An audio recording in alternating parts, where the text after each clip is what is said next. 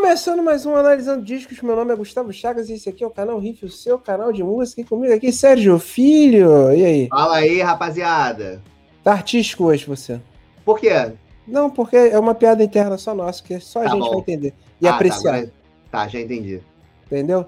E comigo aqui também, direto de um tira no Jardim de Infâncias, Matheus Simões. E aí, galera, beleza? Não, eu tô achando o Sérgio, sim, artístico, normalmente a câmera dele vem de cima. E agora É tá de frente. E eu tô sentindo como se o, o Sérgio tivesse um podcast que ele faz parte, entendeu? Tipo, ele tá trabalhando, ouvindo um podcast e ele participa. Ah, é uma entendi. coisa. Eu achei legal, é um ponto de vista, né? O Breaking Não, Bad ficou famoso pelos pontos de vista. Eu ia Isso- falar isso daí- que. Eu ia falar que se eu puser a câmera em cima agora, vai revelar a bagunça generalizada que tá esse estúdio aqui, porque tá rolando uma gravação aqui. Então tá cheio de pedal no chão, de coisa maneira, mas que fica feio a bagunça. Tudo bem, Não, mas assim, é, é- é- é legal ver esse outro, esse outro ângulo seu, Sérgio. Fica, fica bonito. Fica bonito. Todos os seus ângulos são bonitos. Mas esse também tá bonito. Muito obrigado. Ah, é, mas falando em ângulo e ver, você não precisa ver a gente. Tem também versão em áudio desse belo podcast. Link aqui na descrição, Spotify, tem no, tem no, no Anchor, tem no seu tocador de, de podcast favorito, beleza? Então você vai aqui na descrição, que é sucesso, caso você não queira ficar vendo a gente. Ah, então eu vou pro trabalho e quero ouvir vocês falando sobre transpiração contínua prolongada. Primeiro CD do Charlie Brown Jr., essa belezura aqui, que coisa linda, todo quebrado, mas porém, porém, ainda tá aqui.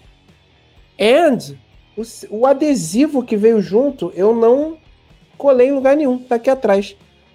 Então é só tirar, então ainda tem o adesivinho quando eu comprei. É, eu comprei esse CD junto com o Be Here Now do, do Oasis, que eu lembro. E estava na Bela dúvida. compra. Bela compra. E estava na dúvida se comprava esse daqui ou o Spice World da Spice Girls.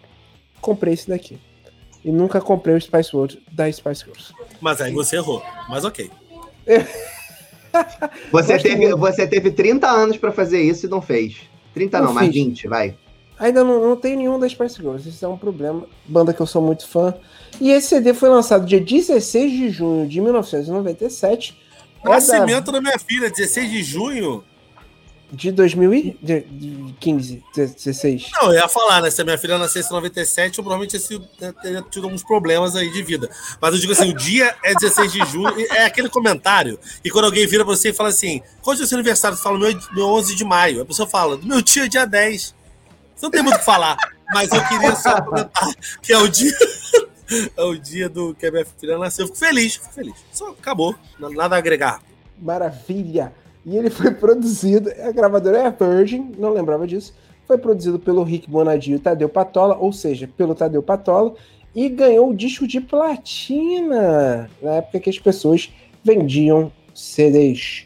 Os singles do, do Transpiração Contínua Prolongada foram, primeiro, O Couro Vai Comer, depois Proibida Pra Mim, depois Tudo Que Ela Gosta de Escutar, Gimme o Anel e Quinta-feira. Eu não lembrava que Gimme o Anel tinha sido single. Ah, mas é porque a gravadora é Virgin, né? Tinha que ter o Guilherme Anel aí. Meu Deus. É isso. Matheus foi lá. Desculpa, desculpa. Eu tava Matheus- procurando ganchos. Matheus escavou e foi lá. desculpa, desculpa. E você pode ir lá no link da descrição para você conhecer a Music Dot, maior e melhor hello, escola de música online desse mundo, beleza? Com uma matrícula você tem acesso a todos os cursos e com o link aqui embaixo você tem 10% de discount, beleza? Mas dá pra aprender Então, a tocar bateria? Ah, se dá, dá sim, viu? Ah, Da bateria, Guitarra também. a guitarra, a piano, nossa, a flauta, oboé, oboé eu não sei, mas também deixa de ser hipster. Dá pra tocar muita coisa, aprender a produção musical, teoria musical, história da música. Caso você queira ensinar música, eles te ensinam, beleza? Então vai lá, Music Dot, aqui na descrição. Show! Então vamos falar faixa a faixa desse belíssimo CD, é, dessa banda que sinto muita saudade, muita mesmo. Toda vez que eu penso que eu não poderia levar nem meu filho, nem meu sobrinho, nem ninguém para assistir o show do Charlie Brown, eu fico triste de verdade. Primeira faixa é instrumental, tranquilinha, de boa. Tributo Cara, ai- ai- ao frango da Malásia. Último as vinhetas desse disco não fazem sentido nenhum, né? Nenhum, nenhum. nenhum. É, é acid trip, né? Eu, que, eu é, queria começar. Fala. Não, mas eu ia falar que nunca as vinhetas deles fizeram sentido. E eu acho que isso é uma parte do, da graça da banda, eu acho. Dos discos da banda. Porque eu, é, eu, se tudo que tivesse. Tudo que bomba faz sentido, né? Monty Python não ia ter feito o sucesso que fez, né? Porque. Ni. Né? É, ni. ni. É. É. Ike, Ike, Ike, Tapen. O. Eu, eu, queria fazer um breve, um breve prelúdio sobre o disco. Quando saiu, eu tava comentando com o Gustavo. O Brasil não tinha muita banda de rock distorcidão nessa pegada. As bandas de rock que a gente conhecia, muitas vindo dos anos 80, que era o Barão Vermelho, Paralamas, nessa pegada mais Red Hot, né, Raid, como o próprio Sérgio comentou antes de a gente começar a gravação, a gente tinha poucas, poucas bandas aqui. Então, o impacto foi muito grande de você ouvir uma banda com uma pegada super noventista, de rock cantado em português, com, com temas adolescentes e tal. É, eu lembro a primeira vez que eu ouvi, eu fiquei completamente alucinado, cara. E, e olha que o coro vai comer, é dificílimo de cantar. Mas eu sabia cantar alguma coisa naquele momento. Mas é... sabe que Bom, fala aí, fala. É, a, a, gente já pulou, né? Então, a vinheta. Não, não, não. A gente pode falar da, da vinheta também. Só, só foi um que eu não comentei um pouco antes. E o. Uma, desculpa, só só terminando assim, uma coisa que para mim destacou muito Charlie Brown desde o começo, e isso era bem diferente da maioria das bandas brasileiras, não vou dizer todas porque seria um absurdo, mas era uma banda com instrumentistas incríveis, incríveis. Incrível, Eles tocavam muito bem e tocavam rock muito bem. E não era aquela escola Eric Clapton, The Police, era uma escola já John Frusciante, uma escola Tom Morello. É, e o, é um disco longo, assim, são 14, 16 músicas, tudo bem são duas vinhetas, mas são 16 músicas. É, o, o, Chorão tem um perfil muito próprio de cantar, apesar dele no primeiro disco ainda ser bem Anthony Kids, assim, ele, ele, ele foi uhum. criando um perfil próprio. É, e, cara, eu não tenho o que falar do Thiago na guitarra, que é, tipo assim, é, é para mim o que faz esse disco ser o que ele é, é muito Thiago. O Champion também é muito foda, mas eu acho que o Champion ainda desenvolve muito no decorrer da discografia do, do Charlie Brown. Que para mim esse não é o melhor disco que a gente está comentando. Ele é o mais importante, talvez, por ser o primeiro, o momento histórico, mas para mim ele não é. Para mim, o Nadando, Nadando com os Tubarões é o, é o melhor disco deles. É, e aí eu chego ao tributo do frango da Malásia, que não faz para mim sentido algum, até porque eu nunca comi um frango da Malásia. No máximo, um franguinho aqui do Rio de Janeiro mesmo, que está de São Paulo. Aí o CD favorito do Matheus. Tá tudo aqui eu acho, mão eu acho foda, cara, que assim, é, eles eram muito novos, o campeão principalmente, que era menor de idade ainda quando o disco saiu, né? É, e tem até uma história, mito aí, que eu não sei se é verdade, que ele precisou de autorização dos pais para poder veicular a imagem dele no clipe, né? É, dos primeiros clipes da banda, que agora eu não lembro qual foi o primeiro clipe, mas enfim. É, e pá, foi, foi o Coro vai comer, né? O Coro vai comer, o Coro vai comer. O Coro vai comer, é? Tá. Então, é, aí isso, isso é uma coisa muito legal de ver como eles eram muito bons sendo muito novos, mesmo, claro, a identidade deles é sendo construída mais para frente, eu concordo totalmente com isso. É, eu acho que eu, eu, gostaria que a gente comentasse depois outros discos aqui no faixa faixa deles. O Nadando com os Tubarões, o Bocas Ordinárias, acho que são discos que valem a pena a gente fazer também, e eu queria convidar publicamente, eu não sei se ele vai assistir isso, mas o Paulo Anhaia, que fez parte da gravação dos outros discos do Charlie Brown. É, esse primeiro ele não participou, mas quase todos os outros ele estava. E foi, é um, foi um, um dos, uma das pessoas que fez parte da equipe de produção dos outros discos. E eu queria muito ouvir ele falando sobre as coisas aqui. Acho que vai ser foda ter ele aqui. Então fica o convite público. Quero aproveitar o último gancho, na verdade, não tem gancho nenhum. Só queria aproveitar o momento que eu posso falar, acho que você terminou. É o para valorizar o rock de Santos. Cara, Garage Fuzz, Bayside Kings, tem uma banda que eu amo de Santos chamada Zebra Zebra. É uma cidade que produz bandas incríveis, cara. É impressionante, Surra. cara. Surra, Surra exatamente. Zimbra. Puta, aliás, Zimbra, olha isso, cara. Aliás, um uma... festival de bandas de, de Santos daria um belo festival. Não, e, aliás, é um bom exemplo, um belo exemplo para os cariocas, né? Porque Santos é uma cidade que se parece com o Rio em vários aspectos, além do litoral. E a gente não tem aqui uma, uma produção tão, tão efusiva de rock quanto o Santos já teve, né? O Ivy tem ainda. Ainda Isso tem, ainda tem, cara. Santos arrebenta muito. É. E o. E só pra, tipo, uma coisa que eu curto muito, né? Que você falou que faltavam bandas, né, assim, mas eu acho que o diferencial de distorcidão, você falou do Charlie Brown, porque nessa época já tinha Raimundo, já estava consolidado, já tinha um monte de coisa. Só que o Charlie Brown é urbano, sabe? Ele falou com a galera ali que é. andando de skate, Sim. revoltadinha. Então eu acho que isso que foi o diferencial, por isso que pegou tão pegado. Mas o Raimundos, o Raimundos é bem diferente, O Raimundos era, Não, né, era um período que eles ainda eram aquele hard, eu, eu chamo, chamaria de hardcore regional, sei lá. É, e, e, era bem brasileiro, apesar de ter influência de Ramones ferrada, era bem brasileiro o, é, o, o Raimundos, né? O Charlie Brown Jr. traz uma, uma sonoridade muito americana. E, e o, o, que me, o que me chocou, é claro que o Raimundos me impressionou pela rapidez, pela voz do Rodolfo. Era, enfim, foda, Raimundos é foda. É, mas foi, mudou totalmente o jogo. Mas o Charlie Brown, ele se encaixava na playlist de tudo que eu tava ouvindo. Se eu botasse o meio de um Bad Religion, de Offspring, de um Green Day, o Charlie Brown entrava ali, cara, na mesma sonoridade. É, enfim, não vamos é de, de, é, manter o falar do óbvio aqui, né? Mas assim, tributo ao frango da Malásia, continuo falando. Não entendo. Mas eu, eu acho que às vezes é bom não entender tudo na vida, né? É isso. É bom não entender. Eu acho que eles só estavam amaciando para vir já com a porrada, que é o couro vai comer.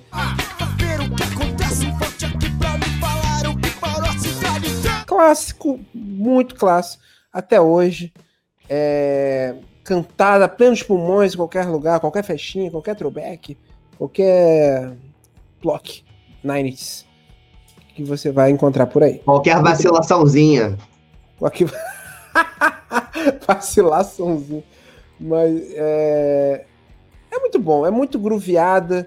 Um cara que também a gente não destacou, mas eu acho que ele tem um, um estilo peculiar de tocar que dá uma dá um peso também pro Charlie Brown, que é o pelado, que é o baterista, né? Que ele tem um tem, ele tem um. Ele, tem, ele foge um pouco do óbvio ali. E as intervenções que ele bota, as camadas que ele bota, é, que você já começa a ver já no Coro Vai Comer, é, é muito bonito. Muito legal. Eu, e... já, eu, já, eu, eu, desculpa, desculpa, desculpa. Não, é isso. E você já vê a, a, a guitarra que até hoje é muito característica do, do Thiago, ali complementada pela, pela, pela do Marcão. Mas você já vê aí já, riffzinho, grooveadão e, e agudinho, cantado, riff cantado dele. O, o Marcão toca pra caralho também. A banda toda é, é incrível. É incrível é realmente incrível. O, o, o Thiago ele, ele criou para mim uma linguagem que, eu gosto muito. E eu gostaria de falar que eu já me arrependi. Eu falei que o, o Champion realmente foi virando baixista incrível. Não, parece que ele nasceu sendo foda. É impressionante, né? Cara? tipo, é claro que é claro, é claro que ele melhorou com o tempo, assim, é normal, técnicas e tal. Mas nesse disco ele já estava tocando de uma maneira absurda, cara. O Charlie Brown Jr., cara, é uma banda que eu acho que dificilmente a gente vai conseguir repetir algo semelhante. Pois é, é cara. Verdade. Porque eu, eu, é... me, eu, me, eu me arrependo um pouco de nunca ter assistido o Charlie Brown ao vivo. Eu, cara, eu fui. Eu tenho alguns ingressos aqui, mas eu fui na turnê de eu todos os vi. CDs. Eu fui na turnê de todos os CDs até o 100%? Ou o acústico foi depois? Eu fui. Aí depois eu fui, tipo, de CD sim, CD não. Eu fui em alguns. Eu devo ter ido nos 15, assim. Inclusive. É, vale, o... vale frisar, né, Gustavo, que o Charlie Brown é uma banda que produziu muito conteúdo, né? Só pra. É impressionante. Muita, muita, coisa, você encontra muita coisa. Luau, DVD, coisa ao vivo. É muito bom, é muito, muito sortido. Aliás, aliás para mim, o ponto alto da banda é o acústico MTV. Para mim, é o ápice. É o melhor acústico para mim da história. Eu escuto até hoje, feliz. Outro dia, a gente tava jogando board game aqui em casa. Botei o acústico para rolar na TV e todo mundo foi feliz. É isso, cara. Para mim, é o melhor. Eu ia fazer uma observação. É claro ah, que faz, o Thiago, Sérgio, né? Faz sim. O Thiago, o Thiago é, é um destaque no primeiro e no segundo disco, assim, com certeza, porque a gente via ele tocando as guitarras e as paradas, assim, entre aspas, né? Com todo respeito ao Marcão, que é foda também, as paradas mais legais ali estavam com o Thiago no início da banda.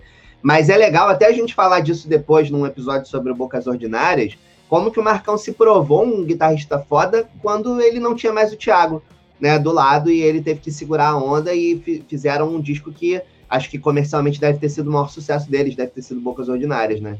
Se pá. Cara, o... e é muito maneiro mesmo. E só um negócio que eu lembrei agora que a gente tá falando de Osteobaldo antes de começar o programa.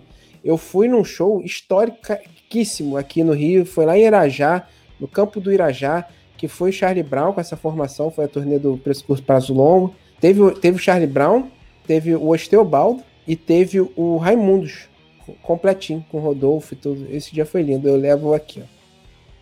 Não, não encontro imagem desse show. Baita não encontro show. imagem desse show.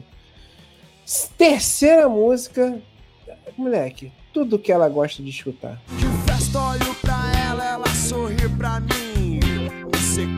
Nossa senhora, cara. Essa, essa, esse, esse, essa malemolência até entrar a grosseria do refrão, isso me, me tirou do esprumo. O, Gustavo de 15 anos foi tirado do esprumo com essa música. Muito boa, muito pesada. Que riff gostoso, coisa maravilhosa. E ela ao vivo, coisa de doido, hein? Ela era coisa de doido. Ficava muito mais pesada. Eles davam uma alongada na música. Muito foda. Curto demais. Cara, vai ser até meio difícil falar assim faixa a faixa desse disco, porque eu acho que ele tem uma unidade muito bacana, assim. Eu acho que para um primeiro disco de banda, é, isso é uma coisa legal assim de ver quando a coisa é coesa, assim, não, não, não tem uma, nada muito diferente, assim, tudo segue uma mesma linha, né, e tudo muito bom, tudo com um nível muito alto, né. É, eu acho que, cara, é isso, essa, essa vibe é, meio reggae, ska, barra rock alternativo, né, meio Rage Against e tal, eu acho que Red Hot também, é, cara, é uma onda que eles acertaram muito em fazer na época, porque estava no auge, isso também, né, lá fora, né? E também eles são, eles eram muito bons nisso, né? Eram bons demais. É, cara, o... quando a gente fala para tudo que ela gosta de escutar, eu acho interessante que, assim, é, é bem diferente o Coro Vai Comer, quando mantém o peso, já mostra um outro estilo vocal do, do Chorão, é, e, e, já dá um ritmo pro disco interessante, porque não é uma segunda música que vem lá em cima, apesar de ter um refrão muito para cima, é, ela, ela começa com aquela guitarrinha magra, ela tem todo um, um, trabalho harmônico bem interessante, uma produção bem diferente. Coro Vai Comer soa bem como um primeiro disco de banda, tudo que ela gosta de escutar, é um disco, uma música que já funcionaria em todos os discos de Charlie Brown. É, mas é interessante como esse disco, até Lombra, várias músicas, eles ditam o que o Charlie Brown foi pro futuro. A banda não mudou muito do que era isso daí. Ela desenvolveu, provavelmente desenvolveu parte artística, parte técnica, tiveram trocas de integrantes. Eu acho que o Chorão, muito esse disco, tem algumas músicas que tem algumas letras bem mais ou menos, é, mas o, é, o, o, estilo da banda é igual, cara. É igual. Se você ouvir esse disco, ouve o último disco que fala, são os únicos dois discos da banda, faria sentido. É, e eu gosto do timbre, eu não sei, eu queria ouvir sua opinião, Sérgio. Eu gosto do timbre limpo das guitarras desse disco. Eu acho irado, acho muito bom, cara. Eu acho foda e, cara, eu já vi, até citar de novo o Paulo falando, é, que em todos os discos do Charlie Brown, o Paulo, de novo, o Paulo não participou desse, mas dos outros ele participou todos, é, eles tinham uma preocupação muito grande com os timbres de guitarra. Então, eles levavam, eu acredito, né? Eu não sei a história por trás dos bastidores, mas imagino que no início, é, no primeiro disco, eles não tivessem pô, grana e equipamento como eles tiveram depois, mas eles levavam um amplificador pra caralho pra dentro do estúdio, é, um monte de caixa, um monte de guitarra. Então, assim, eles tinham um cuidado muito grande com a gravação das guitarras. E, porra, é muito maneiro isso, porque, cara, a gente teve poucas bandas de rock no Brasil mainstream, né? Que tinham essa preocupação instrumental que eles tinham, né? É, como um todo, não só as guitarras, mas como um todo, o instrumental da banda é muito foda. E a banda foi uma banda hitmaker, né? Quantos hits o Charlie Brown fez nos, nos, nos anos de atividade da, da primeira formação? Por números, né? Então. Eu não sei nem chutar, maneiro. cara. Eu não sei nem chutar a quantidade, é muito hit.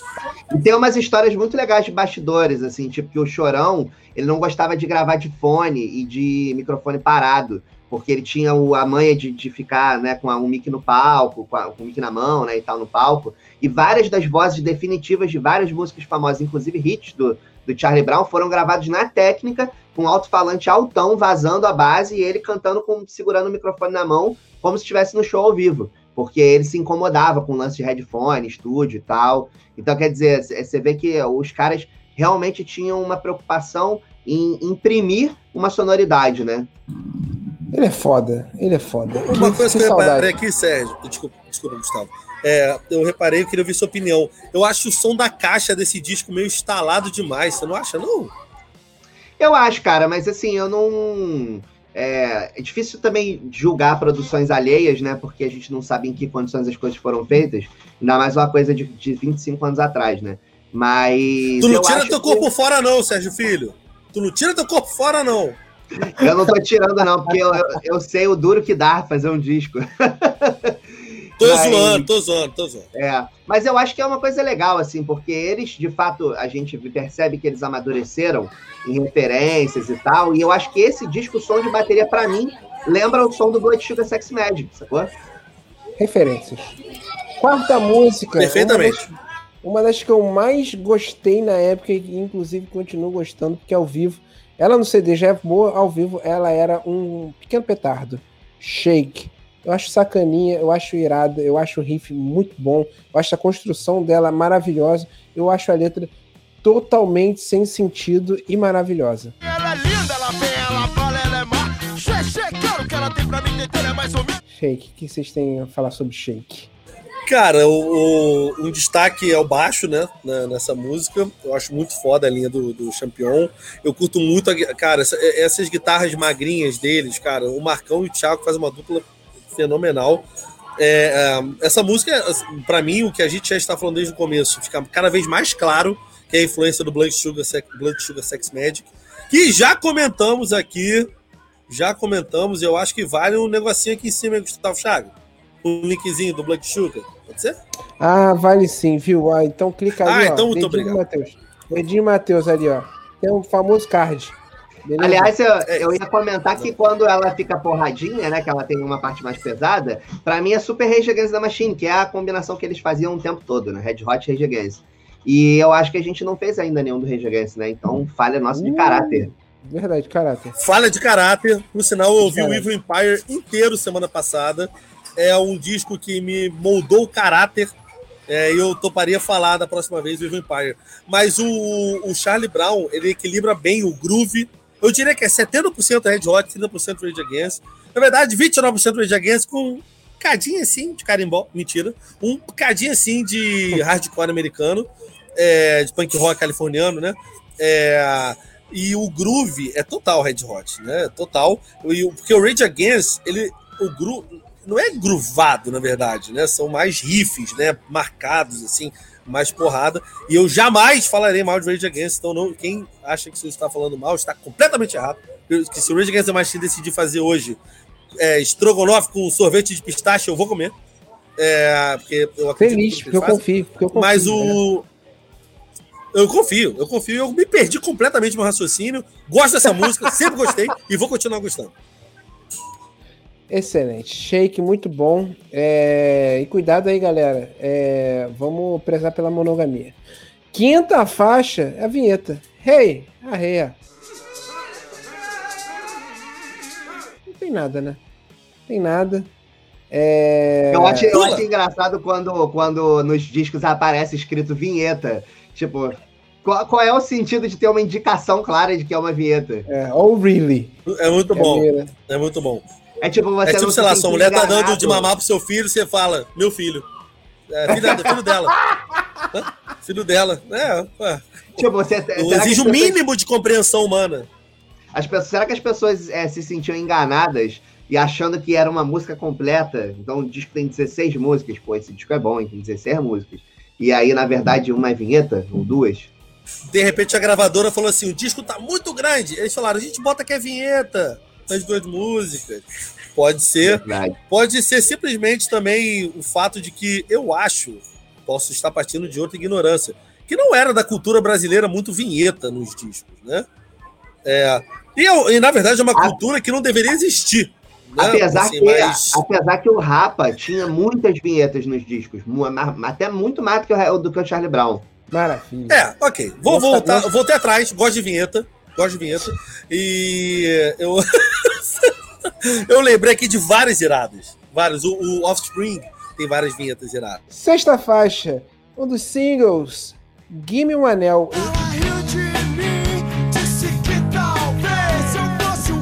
letra canceladíssima.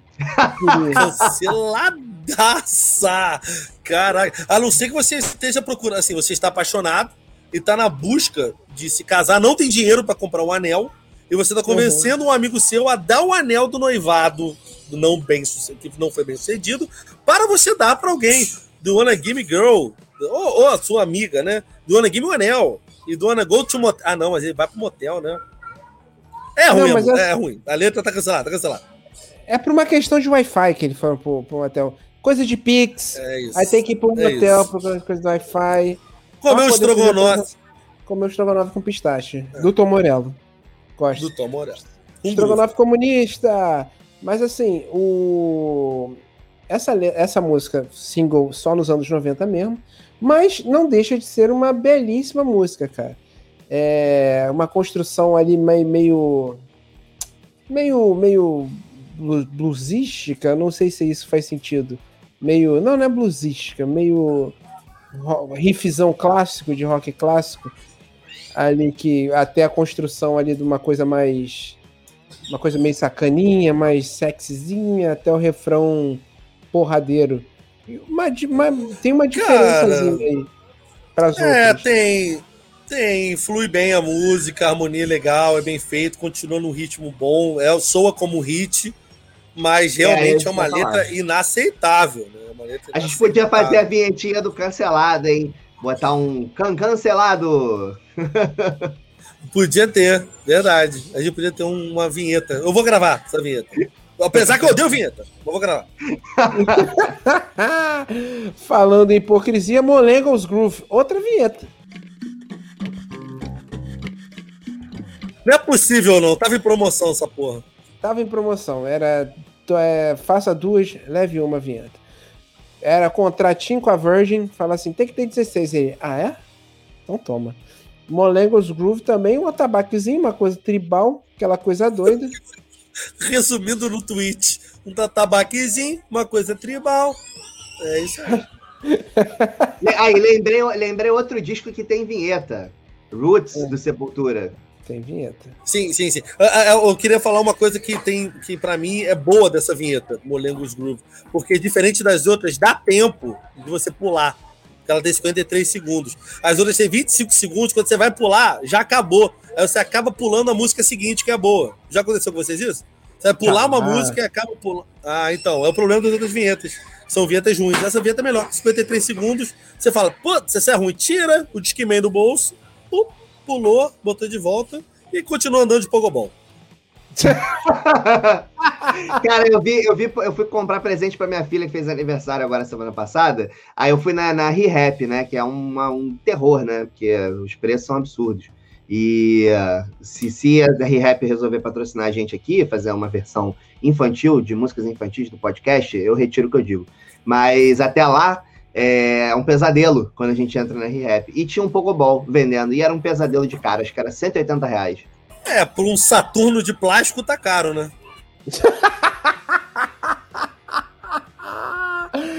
Por um convite a tendinite e dores na lombar eternamente, tá caro. Aliás, a palavra do, do, episódio de hoje é Pogobol. Se você chegou até aqui. Pogobol, gostei. Pogobol. Gostei. Pogobol. Eu nunca consegui pular naquele negócio de. Eu queria saber, todo mundo aqui teve Pogobol ou não?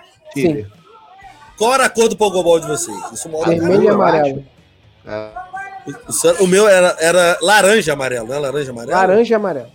Laranja amarelo, é isso aí. Tu eu não tinha o roxo e verde, não, né, Sérgio Filho? Puta, não lembro, cara. É, Vou perguntar bom. pra minha mãe. é, acho que eu, tô te conhecendo a laranja amarelo. Roxo e verde é uma galera bem do mal. Combinação de cores do Halloween, né? É uma galera que hoje em dia votou 17. Oitava Eita, faixa. Então não, não foi o meu, não. Oitava faixa já começou, né? Lidei com coisas que eu jamais entenderei. Ah, se eu pudesse estar em paz. O Championzinho falou assim: agora é minha hora de brilhar. Já mandou o beatbox, acho que é a primeira vez que aparece um beatbox mesmo, assim, destacadão no CD. Verdade. É... E já começa aquela paz que foi o que a gente já falou aqui uma vez, já, já, já no início do programa. É uma faixa que você ouviu ali, você sabe que a maioria das baladas que vão vir depois do Charlie Brown são muito calcadas nela. Depois o Charlie Brown foi numa época mais uma estrutura mais de luta, de glória, aquelas coisas, músicas de aceitação, só com violãozinho.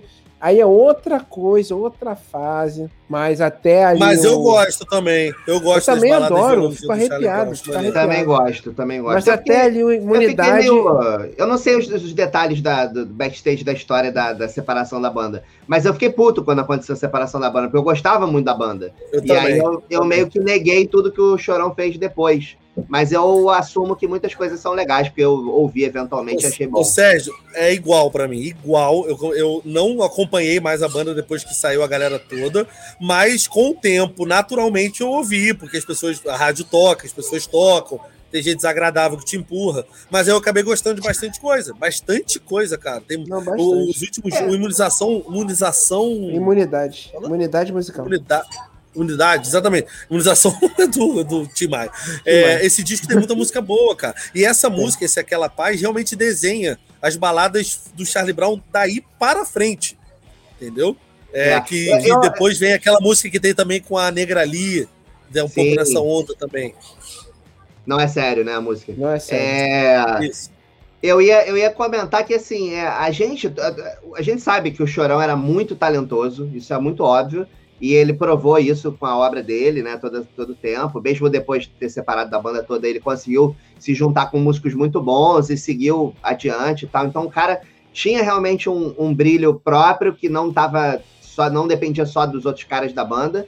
Né? E realmente a banda como um todo era uma parada muito foda, porque todo mundo era muito foda, e aí isso acontece, né? Quando tem várias pessoas muito boas, existe um, um amálgama né? dessas, dessas, dessas é, qualidades. Mas a gente sabe que o Chorão era meio babaca. Porque ele fazia amálgama, questão. Amálgama, de... realmente, amálgama, vou ter que entrar aqui rapidinho para pesquisar. Mas arrebentou, Amal... arrebentou. Amálgama é uma, uma fusão, uma fusão Não, de metais. Tô zoando, tô zoando, tô zoando, tô zoando. Você falou bonito pra caralho. Fiquei chocado. Falei assim, meu Deus do céu, isso daqui, isso nem lembra do Chico Buarque. Isso Mas a gente sabe que o Chorão era meio babaca. Porque ele falava umas coisas meio babacas, ele era meio babaca, vez ou outra, com alguém, né? Ele então, bateu eu... no papai. Quer coisa pior do que isso? Do camelo, não é verdade? Mas ele é... deu um soquinho no papai. Não, foi, não pode fazer isso. Aí é, é, é verdade, não pode. Era polêmica, é... polêmica. Mas assim, a gente sabe que é isso. O cara era talentoso, o cara também tinha os dias ruins dele, enfim. É, eu já tive vocalista babaca em banda, não sei se vocês já tiveram.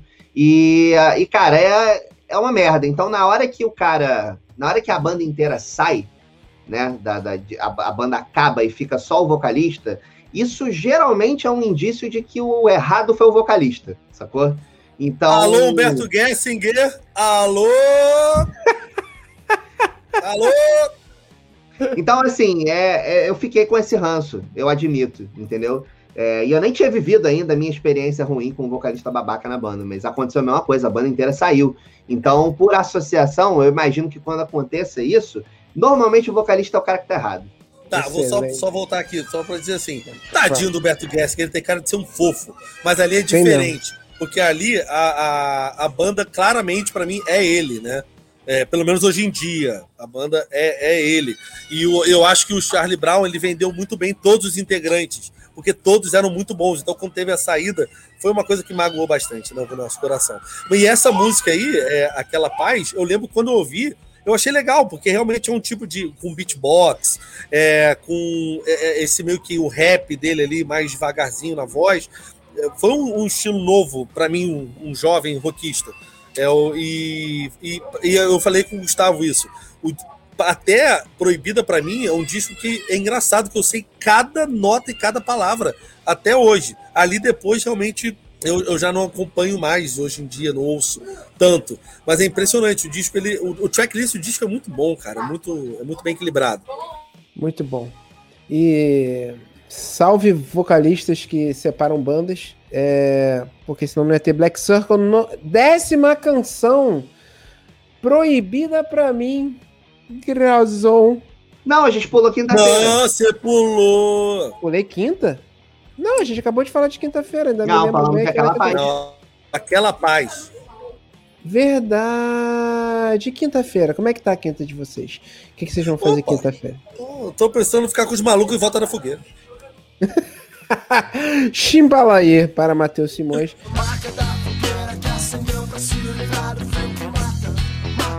Olha, eu vou, eu vou falar que quinta-feira é uma música meio ervilha, né? É, é, é, eu me amarro em quinta-feira, apesar de ser uma música sobre cocaína, e eu nunca tenho tido nenhum tipo de relação com cocaína, né?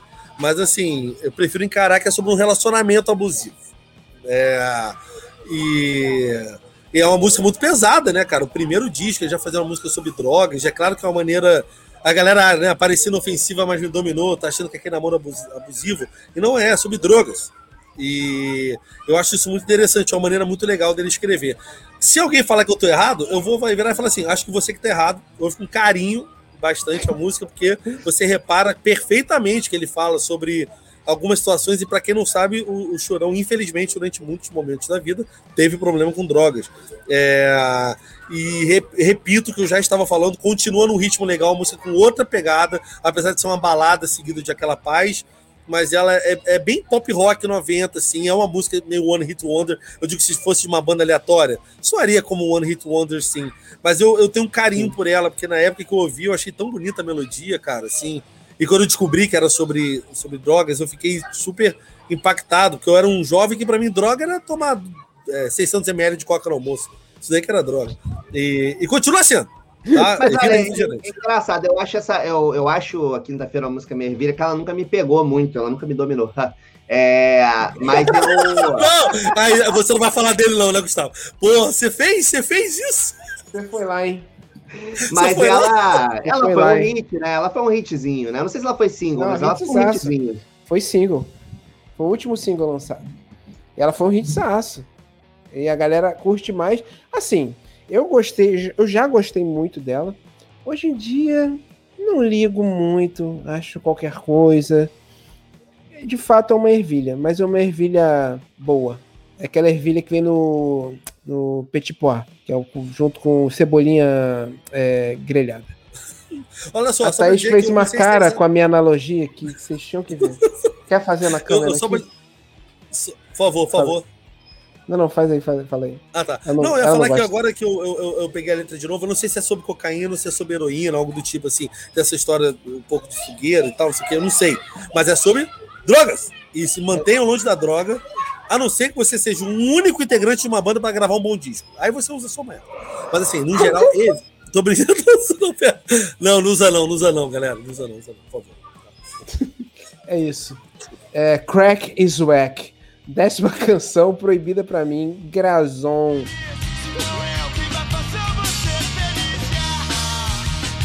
Acho que é o grande hit desse CD, né? Acho que é o grande hit. Assim, o Charlie tem muitos hits, mas acho que talvez seja a mais conhecida. É aquela música que se toca numa festa, qualquer tia canta. Qualquer tia canta. Apesar qualquer que hoje em dia nós canta. somos os tios, né? É qualquer é verdade, tia avó. Tá lá. Canta, né? é. o, mas, mas falar, essa música eu não aguento mais, cara. Eu, eu já não eu aguento não. mais ouvir essa música, cara. Eu também não, infelizmente. Eu acho que a gente precisa fazer uma menção honrosa ao fato dessa música ter ido parar no melhor da MPB da época, que foi a versão do Zé Cabaleiro, é, que estava no seu auge e que conseguiu estourar a música duas vezes, né? Porque estourou com o Charlie Brown e estourou na versão dele. E aí eu fico até nem sei dizer qual é a versão que ficou mais conhecida. Mas isso foi um grande mérito, eu acho, do Charlie Brown não era muito comum. Teve outros artistas de rock que entraram pro lado da MPB, tipo o tipo Herbert Viana, né? Mas entraram de uma outra forma, né? Assim, tipo, o Herbert compôs músicas para Daniela Mercury, e aí ele foi entrando na, na, MPB, mas assim, né, entrando meio pela porta dos fundos. O eu, eu confesso que eu levantei essa. É, mas o Charlie Brown botou uma música deles do jeito deles, estourou a música e aí um cara renomado da MPB regravou. Isso eu acho que era uma coisa meio nova. Não me lembro de outros episódios parecidos, assim, na história. Né? Talvez o Raul Seixas, mas aí muito tempo atrás, né, e tal. Que, enfim, regravaram o trem, né? Vamos levantar uma polêmica? Não consigo Pode. gostar de Raul Seixas, cara. Eu também não. Puta, galera, aí a gente vai ter que fazer um episódio para eu convencer vocês de que Raul Seixas é bom. Não, eu não, eu não, eu não desgosto. Pô, podia fazer assim... um do, do riff, eu gostaria de ver. Raul Seixas é bom? Eu gostaria de ver. Aí eu teria que ir atrás de argumentos. Mas assim, o. Cara, eu tenho um, cara foi muito eu tenho um caminhão de argumentos históricos e, e musicológicos e psicossociais. Não, assim, Jesus, total. já tô Total, animado, mas hein? assim, Não, eu sou fãzaço de Raul e eu acho que o que estragou o Raul Seixas foi o fandom.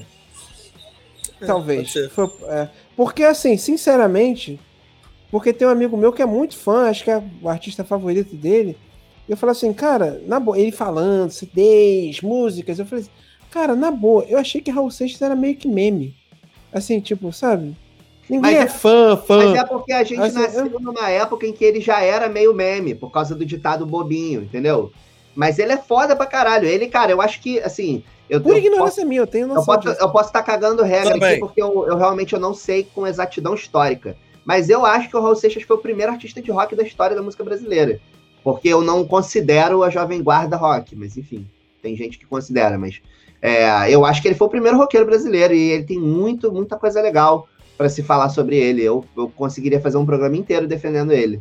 Foda, quero. Inclusive, eu preciso Mas o primeiro, o primeiro não necessariamente é bom em tudo, né? Só porque é primeiro, né? Pô, bicho, mas ele é foda, ele é foda. Ele é- Não, não, tem, ok. tem, um- tem um. Tem um Tô tentando é- é- pensar aqui o que que é o primeiro, por exemplo. Eu prefiro o Yogi. E o primeiro foi o Yogo Berry. Entendeu? Então, temos aí Concordo. Concordo, concordo. Mas eu acho que tem duas, duas coisas. Uma de que eu acho que ele é muito bom mesmo, e outra de que, que ele é muito importante historicamente. Não, Dois certamente. Certamente, certamente. Certo? Vamos lá. Desculpa, desculpa.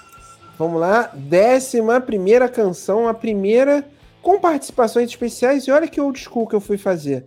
Não tinha no Spotify, fiquei com preguiça de botar no Google, abri um card do CD para ler quem eram as participações. Isso foi muito old school. Lombra, Tudo acontece porque tem que acontecer. Porque a importância de ampliar as ideias. que conta com, as participações do PMC e do DJ Deco Murphy, que são de onde mesmo? Não sei. Pela voz, eu chutaria RZO, mas assim, estaria. Eu ia cometendo- chutar RZO também. Eu ia chutar RZO também. Porque sim, se a grupo nessa época não é o Mano Brown, nem o Ice Blue, nem o, o, o, o Ed Rock, era o RZO. Mas assim, o que, que vocês têm a falar sobre Lom? Lombra sombria, né? Com scratches, vem muito rap. É, eu, acho uma, eu acho ousada a Lombra, assim. No, no CD tão pra cima e. Claro, Não é RZO, hein? sobre. Não é É RZO. É um grupo chamado Gigabu. Gigabu? Gigabu. Eu bom. acho que é o nome menos rap de um grupo no mundo, é Gigabu. Gigabu, se você me fala. se você, se você tá vendo isso aqui, não me bate, tá? Só um comentário. Desculpa. É, se você me fala que é um personagem do Dragon Ball, eu acreditaria. Mas o, o Lombra é, é, é ousadinha, é ousada, tem os scratch, tem o rap, e já começando a flertar 100% com rap, muito maneiro. A gente, eu vou repetir o que eu falei da outra, né? É, continua na pegada do que o Charlie Brown foi construindo para a carreira dele, como teve a participação da Negrali e tantas outras participações. É, e- mas essas não são as músicas que eu mais curto de Charlie Brown. Eu curto as músicas de Charlie Brown que são mais pesadas, com riffzões pesadões. Tipo, o riff de Rubão talvez seja para mim o melhor riff de, de- É, um punk rock quase, né? Brasileiro, assim. Eu acho absurdo o riff. É, essas músicas eu já. Aí, pra mim, pra ser bem honesto, o, o disco já começa a perder um pouco o ritmo pra mim. Porque vem tanto hit, cara, tanta sequência, querendo ou não, a gente brincou, tem as vinhetas dando um equilíbrio ali, é, que essa música, pra mim, ela já não. Sei lá, não. É boa, é, funciona, mas é, é diferente, tem uma participação com rapper e tal. Aí não, sei lá, não, não- essa é, pra mim é 100% ervilha.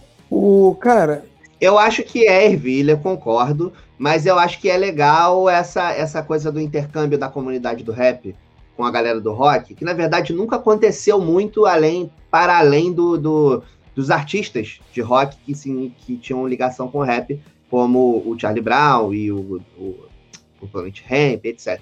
Mas eu acho que foi, eu acho que culturalmente é importante, historicamente é importante é, ter tido isso, e eu acho que mais bandas hoje em dia deveriam fazer é, pelo tamanho da relevância cultural que o rap tem no Brasil. sim, mas rap é a música número um do Brasil, né? Sem ser o sertanejo, o arrocha, o piseiro. A música do jovem é o rap.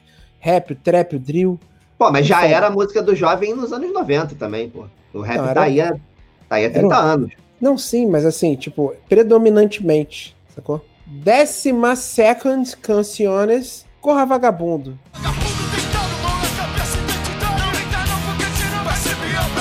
Curto demais, porque ela, ela tem uma levada meio suicidal, um pouco menos doideira de suicidal, e flerta muito uma hora ali com os scratches e com os baixos muito estralados, com new metal que naquela época eu tava curtindo demais, tava começando a curtir demais. Aliás, Já... você, deixa eu te interromper, desculpa. Interrompa. Você citou, é, você falou do New Metal e do, do Suicidal. E tem, a gente tem que botar aqui o Limbiskit também, que é uma banda que eu acho que influenciou muito o Charlie Brown. Né? O primeiro CD eu, eu, Moleque, sabe o que aconteceu? Eu tava ouvindo agora aqui, né, enquanto a gente tava gravando, eu falei, isso daqui tem uma carinha de 3 Dollar Bill Wall do primeiro do Limp Bizkit, mas o, o Tridola foi lançado um mês depois do Transpiração. Então, mas você não acha que. Você não acha Ele, que o sucesso, o sucesso do Limp Bizkit influenciou o Charlie Brown? Não digo aí, não. É porque aí, enfim, é, aí você já tinha Cara, todo o embrião dessas bandas de new metal, né? Do, já tava rolando, né? Mas, mas eu, mas eu é sempre achei muito esse No Brasil não colou. O T-Dollar Bill no Brasil, no, no Brasil não colou muito. Tirando o Faith né? É, Counter, Counterfeit não, não rolou tanto. Eu me amar Pollution, não rolou. Mas assim, é, mas eu entendo que eu acho que eu teve amo, ali tá sim um, um, movimento de new metal com esses riffs pesados, pode sim ter colaborado. Não, não acho que é totalmente é, infundado, digamos assim.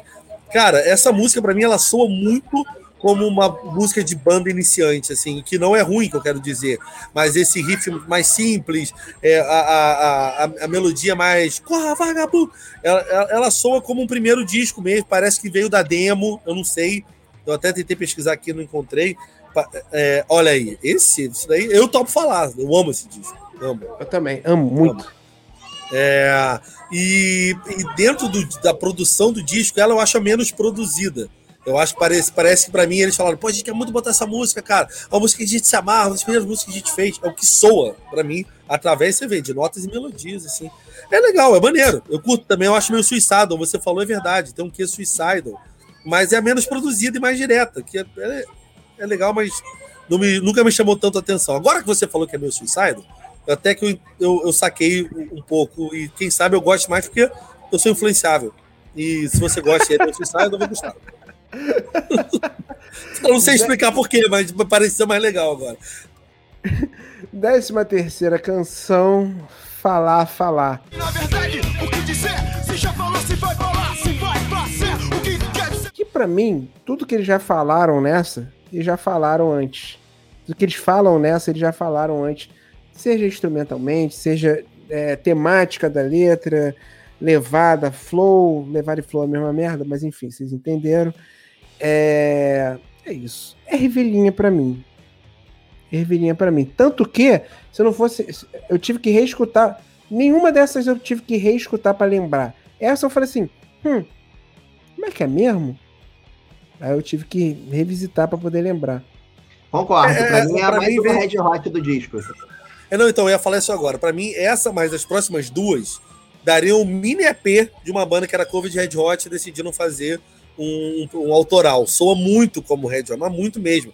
E, e, e, assim, você vê como o Chorão melhorou no rap com o tempo. Assim, é, essa música ainda não engata tanto e tão naturalmente quanto ele, ele vai ganhando rapidamente, até porque o, o prazo, o prazo curto, prazo longo. Preço curto, prazo, prazo longo. É isso, paga pouco tem muito. É, ele, ele já, tá, já tá bem melhor, assim, no, no, no rap. Eu sempre erro. É, famoso, como é que é? Pague dois e leve. Não, pague três e leve dois, né? Pesca que pague. Exatamente. Enfim, vou, vou, andar, vou andar em círculos, vamos para a próxima. Ai, ai. O próxima faixa, festa. Hoje vai rolar uma festa. Festa que... não, é. É festa, é. É festa. Festa! Hoje vai rolar uma festa que tem um, um riff que eu curto muito, mas aquela levada com a Wah, que eu gosto demais também. É, mas assim, precisava ter? Acho que não, né? É, também acho meio esse pra é- encher é, esse repertório. É mais uma do EPzinho Blood é. Sugar Sex Magic Cover. É, e eu, eu, não, mas eu falei com o Gustavo antes de entrar, essa música eu achei até um pouco Mother's Milk, sabia? É verdade. um pouquinho, né? É verdade. O- a guitarra do Riley. Riley. Riley. Ai, Não, caralho, Mother's, tá hoje. Mother's Milk já é o John. O John entrou no Mother's Milk. É, né? Mas qual o nome do. É Riley, né? Hillel. Hillel Slovak. Hillel. Isso, Slovak, exatamente. Ah, não, é, tá, mas é frustrante, então, show. Mas é meio Mother's Milk essa, assim, cara. É, é, é pra mim, na boa, dessas quatro últimas, eu manteria provavelmente Escalas Tropicais e Charlie Brown Jr. Essas outras duas eu não sei se eu teria colocado, não. Mas era uma coisa que naquele período a galera gostava de fazer disco longo, né, cara? Eles têm isso, né? Eles sempre fizeram música pra cacete, né? Sim. O próximo, então, é Verdade. gigantesco. né? Décima quinta canção e penúltima faz Escalas Tropicais, que teve a participação do Lagoa. Lagoa, uma banda que sumiu com o tempo, que era uma nova tentativa de. Meu Deus, é Lagoa! Tu lembra Claro que eu lembro. Uma Claro nova tentativa de meio que Queria não lembrar. Mamonas, meio que de Mamonas, meio que uma banda engraçadinha. Cara, é tipo mistura do Lagoa. Mamonas com os ostras. Sim, os ostros também.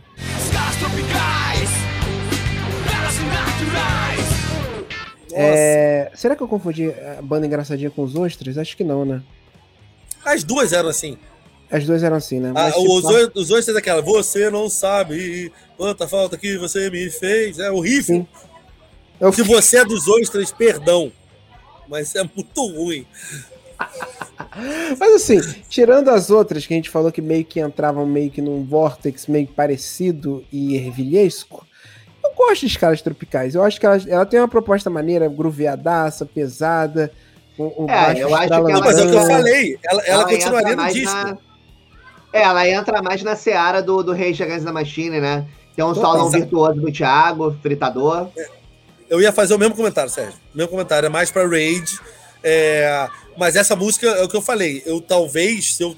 Quem sou eu pra falar? Sempre falo isso, mas falar, falar e festa eu tiraria, talvez, o disco, eu manteria escalas tropicais Charlie Brown Jr., que aí você vem de Corre Vagabundo direto para escalas tropicais. Funcionaria bem melhor na minha cabeça o disco. Tanto que eu, eu provavelmente, pra ser muito honesto, long, não, vai, Corre Vagabundo tudo bem, mas falar, falar, festa, escalas tropicais, eu devo ter ouvido muito pouco. Eu tinha o disco, eu ouvia o disco, assim, pra cacete, mas eu pulava sempre pra Charlie Brown Jr. E tinha uma hora que eu falava, caraca, o disco é muito longo, muito longo. Igual prazo. Diferente do preço. Décima sexta canção. Assim como o Music Dot também, né? Assim como o Music Dodge, que tem um precinho diminuto, graças ao link com Eu 10% gostei dessa, hein? Eu gostei dessa. Eu gostei dessa também. Sabe o que, que tem um preço bom I também? see what you did there. I see what you did there, and I wanna see what you're gonna do with that membership button down here. Seja membro do canal Riff, concorra a camisas com estampas exclusivas e a fones da Razer, tal como este daqui.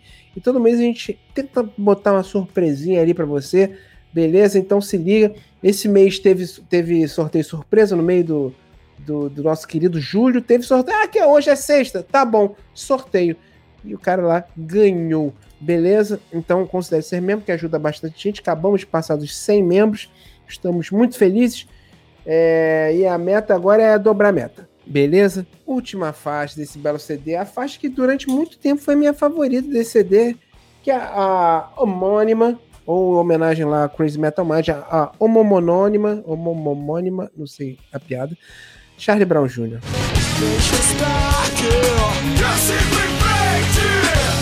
Gosto demais dessa música. Tem tudo de Cara, bom. Riff que, que são as foda. guitarras dessa rapeado. música?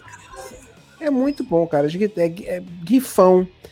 O, o flow do chorão tá agressivo, tá foda, tá bom. A letra é muito maneira, a letra é muito na sua cara. É, é, uma, é uma quebração linda. Eu, eu adoro quando o CD termina assim. Tipo, vamos quebrar absolutamente. É, acabou o CD, quebrou o estúdio. É isso que eu gosto. Eu, não- eu assim, tem vezes que eu gosto de uma baladinha, uma música mais introspectiva terminou o CD, tudo bem.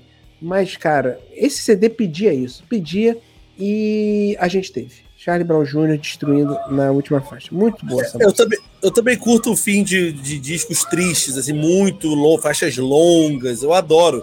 Mas eu também, nesse disco, acho que eu não combinaria. Não, e então, pra mim, a melhor performance vocal do, do, do Chorão, é, pra mim, o melhor mix, o melhor timbre de guitarra do disco, é a música por completo, apesar de ela não ser tão radiofônica, É, eu acho ela fantástica e talvez uma das melhores do Charlie Brown Jr., cara. Porque, assim, é um primeiro disco de banda, claramente, para mim. Você vê que tem algumas músicas mais simples, alguns arranjos mais simples, é, tem músicas que não são, aquilo tudo. Mas é impressionante que os pontos altos são altíssimos do disco. E essa música é isso. Eu repito que o Sérgio vem trazendo em algumas músicas. Essa música é bem mais rage do que, do que é, o, do que Red Hot, que, enfim, é a balança que a gente encontrou pro disco e é perfeito, que é umas mais Red Hot, outra mais Rage, alguma mais equilibrada, assim. E o e guitarra, cara, para mim, um dos melhores arranjos de guitarra do disco. Encerra para quebrar tudo mesmo. É isso aí, cara. Eu acho também, concordo 100% com o que você falou. Eu acho que o disco também passa realmente uma imagem de primeiro disco de banda, que é um, um, uma coisa meio simplória, perto do que eles vieram a fazer depois, né? Então também fica um pouco difícil dizer. Se ele só tivesse tido esse disco, né, a gente não ia ter. É, não tem como fazer essa análise, né? A gente só pode fazer essa análise em retrospectiva. Então, perto do que eles vieram a produzir depois, até já no disco seguinte, assim, é um disco mais é, adolescente, né? Digamos assim. E considerando que eles eram jovens também, então isso faz todo sentido. E mas muito foda, e foi o nascimento de uma banda, de uma das maiores bandas de rock que a gente teve, né? E que tem um legado aí foda, né? Eu espero que muita gente aí, jovem que não viveu, não viu Charlie Brown em ação, consiga, possa ouvir os discos e curtir, igual a gente curtiu. Isso. E lembrando que tem muito vídeo do Charlie Brown Jr. aqui no canal Riff, tudo vai estar aqui aparecendo nos cards durante o vídeo. É, e é isso aí, onde o Matheus está apontando ali. Isso, exato, exato. E ali está aparecendo uma mensagem ali para sócios de 6 a 12 anos, de 9 a 24 de julho, das 14 às 18, valor 450 reais. Saiba mais em car... não dá para ler. Mas...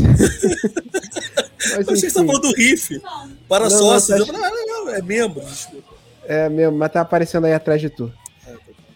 É, muito obrigado a todo mundo que ficou até aqui. Muito obrigado, Matheus Simões, que está mostrando uma bela pizza. Que vontade de pizza agora, hein? Pizza no Caribe. A gente vai fazer churrasco, né, no, no jantar. Caralho. a gente vai fazer? Tudo bem. Pra isso você não é... convida, né? Estão, Nova Iguaçu tá, tá recebendo vocês de braços abertos. Camila de é só seguir pela Dutra e assim que você encontrar Camila de Lucas, você entra. Muito obrigado a todo mundo que ficou aqui até agora. Até semana que vem. Bote aqui nos comentários qual CD que você quer que a gente analise e seja feliz, viu? Obrigado. Valeu. Até a próxima. Valeu, galera.